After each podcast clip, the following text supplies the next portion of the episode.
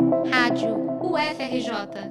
Informação e conhecimento, conhecimento, conhecimento. CNH Digital, e-título, meu INSS. Estes são apenas três dos mais de 4 mil serviços públicos digitais oferecidos pelo governo federal por meio da plataforma gov.br. Com a promessa de facilitar a vida do cidadão, diminuindo burocracias e reduzindo o tempo de espera nos postos, as funcionalidades vêm se tornando indispensáveis para o acesso aos principais serviços básicos.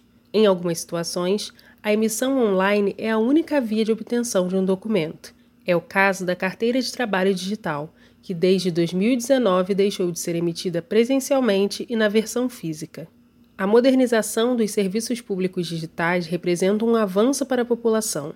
Ao mesmo tempo, está relacionada a barreiras estruturais e sociais, com problemas com o uso das tecnologias e acesso à internet, além de questões etárias. É o que afirma Mariane Macadar, pesquisadora de pós-doutorado do Instituto de Pós-Graduação e Pesquisa em Administração da UFRJ, COPEAD UFRJ, que se dedica à área de governança e tecnologias da informação.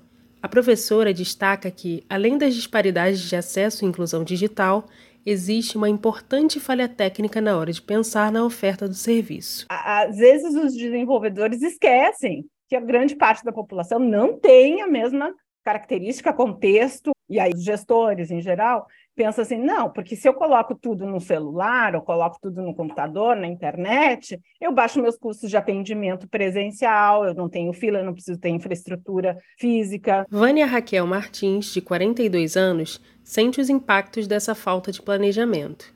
A copeira, que já precisou utilizar a plataforma Meu INSS para agendar uma perícia médica, expõe os desafios enfrentados. Fiquei dois dias tentando anexar os documentos e tinha coisas que eu esquecia e tinha que voltar para ver os documentos printados. E se demorasse um pouco mais para poder voltar para o aplicativo do INSS, tinha que fazer tudo de novo porque apagava tudo. Apesar das dificuldades, Vânia conseguiu finalizar o processo mas entende que o serviço digital não cumpriu seu papel de apresentar praticidade ao usuário. Os sentimentos de desorientação e frustração também fizeram parte da experiência que a sobrinha de Vânia, a jovem Jennifer Martins, de 18 anos, teve com outro serviço digital. A estudante relata que perdeu a chance de cursar uma faculdade através do ProUni, por conta de dificuldades para a emissão da carteira de trabalho. Precisava mandar meus documentos pelo site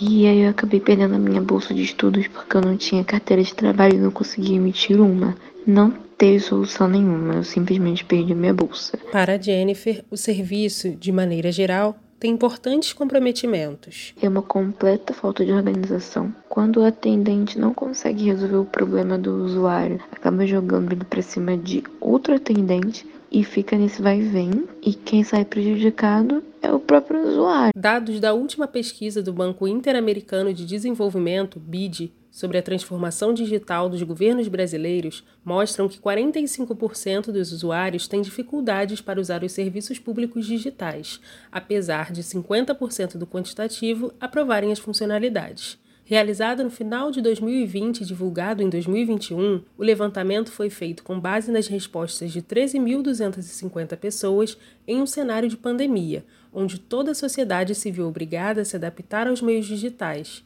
o que acelerou o processo de transformação digital. Segundo a pesquisadora Mariane Macadar, durante o auge de casos de coronavírus no Brasil, houve importantes progressos com relação aos serviços públicos oferecidos pelo governo, mas ainda existem problemas a serem superados. E o caminho para isso é mais simples do que se pode imaginar. Não precisa de grandes desenvolvimentos, isso que eu quero dizer. Não precisa ser serviço de ponta, alta tecnologia. Não, dá para fazer coisas muito simples com o que a gente já tem.